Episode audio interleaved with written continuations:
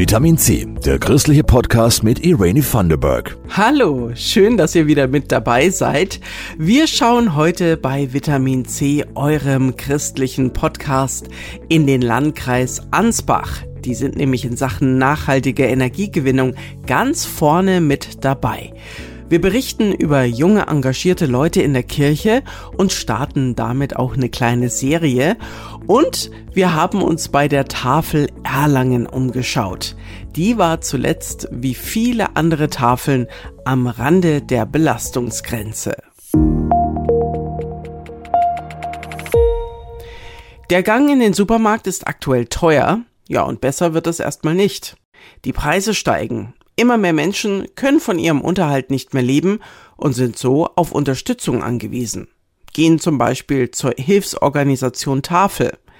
Dort sammeln Ehrenamtliche Lebensmittel und verteilen sie an Bedürftige. Ja, und derzeit kommen viele Tafeln an ihre Grenzen. Nina Bundels hat die Tafel Erlangen besucht. Wir brauchen Hilfe. Die Schwangenschlägerei die achten nicht einmal mehr auf ihre eigenen Kinder. Die Kinder rennen davor zur Straße. Ich mach das gleich. Sag mal mal schnell das Alter von den Kindern. Äh, der Große ist acht und die Kleine wird eingeschult. Ausnahmezustand in der Tafel Erlangen. 20 Minuten vorher war noch alles ruhig. Heute gehen keine Lebensmittel über den Tresen, sondern Schulmaterialien. Einmal im Jahr gibt die Tafel sie aus für Kinder von 6 bis 14 Jahren. Hefte, Stifte, Blöcke und sogar neu verpackte Schulranzen und liebevoll gefüllte Schultüten. Und jedes Kind bekommt noch eine Stofftasche mit kleinen Besonderheiten. Ich habe hier ein Glas und eine Zahnbürste und ein Shampoo. Hier sind noch Murmeln und noch Schokolade. Wow, meine Lieblingsschokolade. Die Helferinnen führen einzelne Familien durch die verschlossene Tür. Die melden sich an und zeigen ihren Tafelausweis vor, nennen das Alter der Kinder. Dann geht's zur ersten Station. Kleine Schreibhefte, dann mit Karos. Äh, wollen Sie sich hier noch ein paar Stifte aussuchen? Brauchen Sie einen Tacker oder einen Locher? Tisch für Tisch teilen die Ehrenamtlichen den Kindern und Eltern die Materialien aus. Guck mal, ein Halstuch. Ja, danke schön. Danke schön Jetzt bei alles. 36 Grad genau das Richtige. Mit Händen und Füßen kommunizieren die Ehrenamtlichen mit den Familien. Die meisten sprechen kaum Deutsch. Seit dem Ukraine-Krieg kommen mehr als doppelt so viele Menschen zur Tafel. Seit März haben wir 110 Prozent Personenzuwachs. Mittlerweile sind wir bei ca. dreieinhalbtausend Personen, die zur Tafel kommen. sagt Tafelleiter Johannes Sikorski. Während drinnen die Ehrenamtlichen in Ruhe die Materialien verteilen, kümmert er sich um das Gedränge draußen. Hunderte Menschen tummeln sich vor der Tür, manche bilden eine Schlange, andere drängeln sich einfach vor, schubsen sich gegenseitig von der Tür weg und betteln Johannes an, um vorzukönnen. Wir haben jetzt erstmal ein paar Nummern ausgegeben dann schauen wir jetzt mal weiter. Okay, das läuft. Nummer 15 mit, mit noch Probe Bei solchen Temperaturen wie heute, 36 Grad, ist natürlich die Stimmung draußen natürlich auch noch mal ein bisschen mehr aufgeheizt. Und nach 20 Minuten da drin stehen, da kocht natürlich dann auch alles über. Gibt's schon Ärger draußen?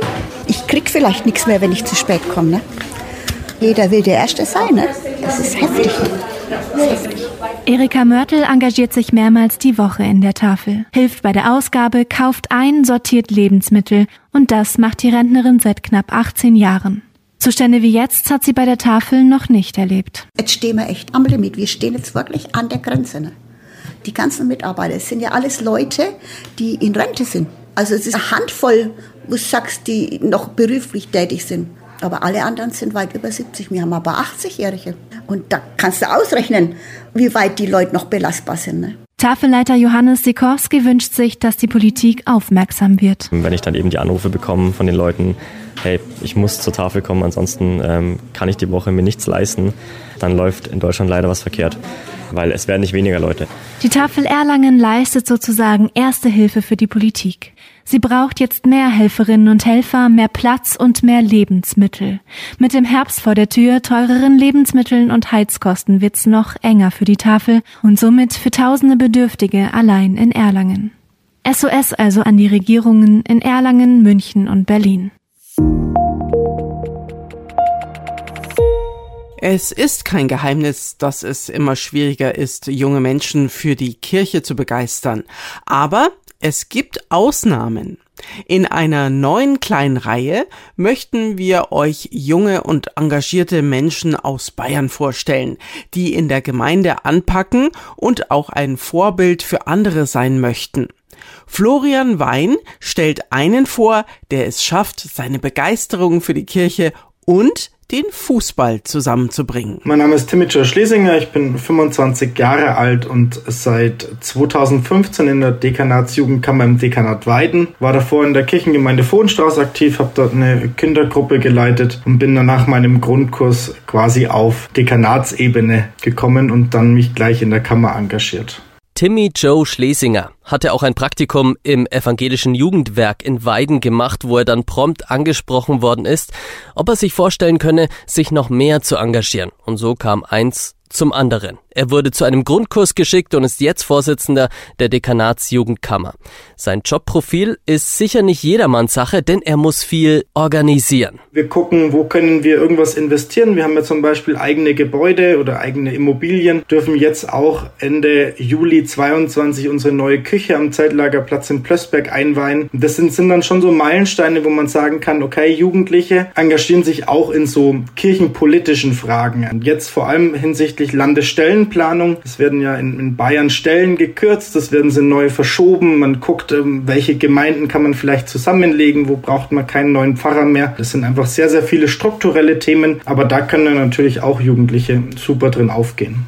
Auch Timmy Joe weiß natürlich, dass es schwer ist, Nachwuchs wie ihn und seine Mitstreiter zu gewinnen.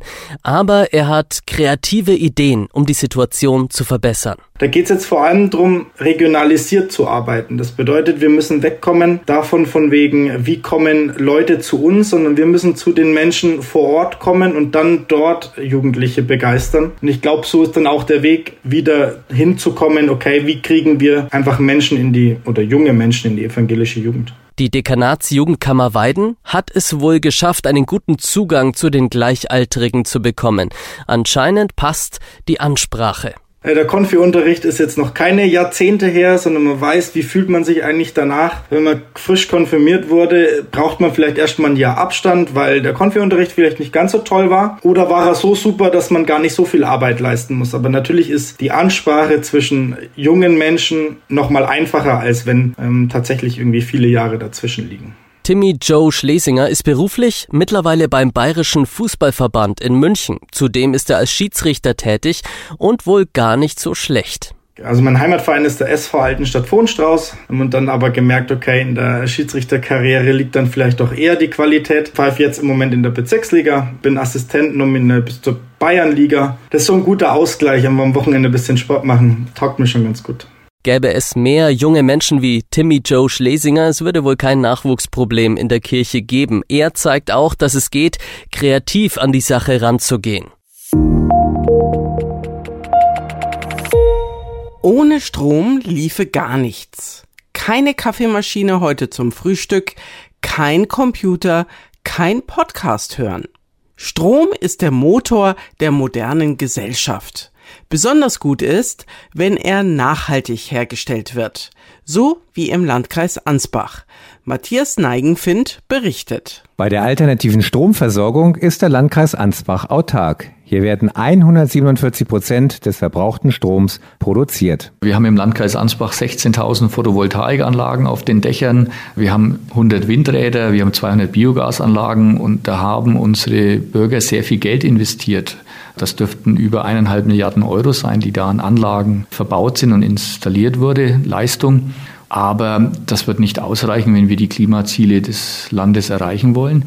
Die ländlichen Räume müssen ja auch die Ballungsräume mit versorgen. Und da muss trotzdem noch viel investiert werden, damit wir insgesamt mehr Strom aus Erneuerbaren haben. Wirtschaftsförderer Thomas Merkel rechnet vor, um die Klimaziele zu erreichen, müsste es aber noch sechsmal mehr alternativer Strom sein. Das hat die Kreisräte ganz schön geschockt. Dachten sie doch, mit 147 Prozent wäre der Landkreis Spitze. Will man den Klimaschutz ganzheitlich betrachten, gehört aber noch mehr dazu. Deshalb hat die Kreisbehörde ein integriertes Klimaschutzkonzept erarbeitet. Neben dem Erfolg beim Strom heißt das, es gibt noch viel zu tun. Die über 53.000 Häuser im Kreis müssen beheizt werden. 27.000 werden mit Öl geheizt, 19.000 mit Gas. Die müssen in den nächsten Jahren umgestellt werden. Außerdem ist der Landkreis Ansbach der größte Flächenkreis in Bayern. Das bedeutet im Umkehrschluss, 90 Prozent aller Fahrten werden mit dem Auto erledigt. Der öffentliche Personennahverkehr hat also noch viel Potenzial nach oben. Wirtschaftsförderer Merkel kennt aber noch eine andere Möglichkeit, viel Energie einzusparen. Kurze Wege heißt immer Energiesparen, heißt immer Klimaschutz. Produkte nicht über die ganze Welt transportieren, sondern aus der Region heraus regionale Wirtschaftskreisläufe. Und es ist ein schwieriges Feld, weil da sind in den letzten Jahren auch viele Infrastrukturen weggebrochen. Molkereien, im Landkreis Ansbach gibt es keine Molkerei mehr. Alles Dinge, wo man überlegen muss, kann man sowas wieder neu aufbauen? Gibt es andere Möglichkeiten, in regionalen Wertschöpfungsketten zu denken? Und das ist keine leichte Aufgabe. Die Politik geht mit Beispiel voran und hat schon für viele Millionen öffentliche Schulen und Verwaltungsgebäude energetisch saniert, Heizungen getauscht und Solaranlagen aufgebaut. Die Hochschule in Triesdorf ist die wissenschaftliche Keimzelle. Hier wird geforscht und Interessierte können sich informieren. Landwirt Richard Stallmann war einer der ersten in Bayern, der einen Solarpark gebaut hat. Er war technisch interessiert und wusste schon damals, nur von Viehhaltung alleine kann er langfristig nicht überleben. Ich würde es auf jeden Fall wieder machen und ich habe es ja dann wiederholt gemacht. Ne?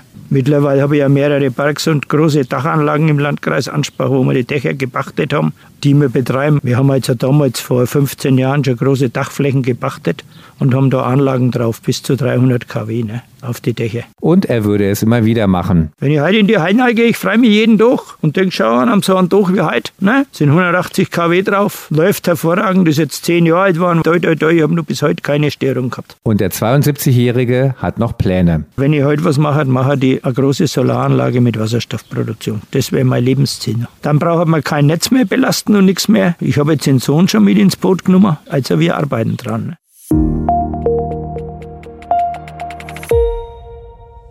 So, meine Lieben, abonnieren geht über probieren. Mein Name ist Irene Vanderberg und ich sag euch danke fürs Zuhören und natürlich auch fürs Liken und weitererzählen und Dankeschön an Christoph Leferz und Jasmin Kluge für die Redaktion.